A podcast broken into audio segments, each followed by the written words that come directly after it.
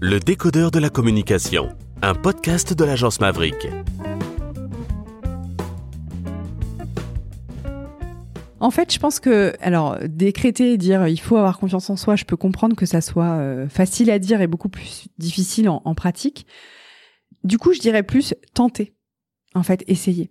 Essayez, tenter. Si vous avez vraiment envie de quelque chose, il faut le tenter, il faut, faut l'essayer. Et s'il y a une chute, bah en fait, c'est juste un, enfin, c'est juste. C'est un apprentissage. Et souvent, c'est drôle parce que quand je fais du feedback à, mes collaborateurs, parfois, je fais des, feedbacks qui sont difficiles à entendre.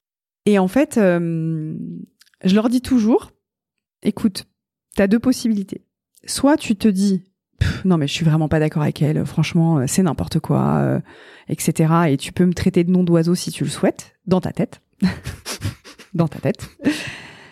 Soit tu le droit d'être en colère pendant une petite période pour avaler la pilule mais après, moi, je te conseille de dire qu'est-ce que j'en fais de ça en fait? Qu'est-ce que j'en fais? Est-ce que je me dis je, je nie tout en bloc? Ou est-ce que j'essaie de prendre un peu de recul pour me dire OK, elle a peut-être pas tort là-dessus là-dessus. Je vais essayer d'en faire quelque chose. En tout cas, moi c'est la manière dont je fonctionne, c'est-à-dire que je suis très investie dans mon travail. Donc parfois j'ai des feedbacks qui me font ouais, qui me peinent, euh, qui sont difficiles pour moi et en fait, je me donne toujours un sas de quelques heures pour euh, prendre le feedback et ensuite d'en faire quelque chose en me disant ok qu'est-ce que je peux en faire de positif et de constructif pour moi? Comment comment je peux faire en fait? Ça demande beaucoup de recul mais honnêtement c'est toujours euh, positif à la fin et très très apprenant en fait pour pour la personne. Une dernière question. Qu'est-ce que tu kiffes le plus dans ton métier Elodie?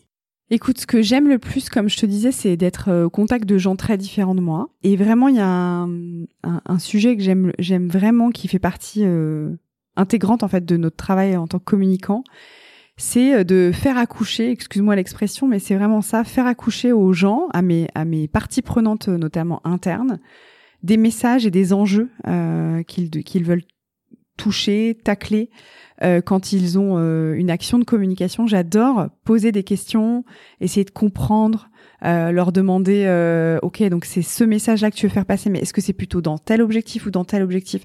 Enfin voilà, pour moi, faire accoucher les gens de leur euh, leur enjeu, de leur projet, de leur message, c'est quelque chose qui me qui me fascine et les mettre en musique ensuite quand on peut les mettre en musique, les mettre en musique, les mettre en forme euh, sous une une forme quelle qu'elle soit, mais euh, moi j'adore la mise en scène théâtrale en fait. Et ça m'est arrivé en fait dans certaines de mes entreprises de de, de, présenter en fait euh, un peu comme des shows, présenter la stratégie de l'entreprise.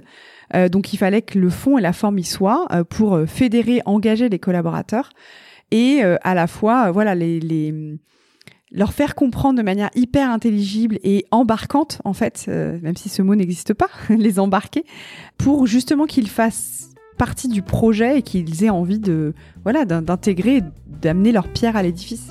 Pour moi ça c'est passionnant.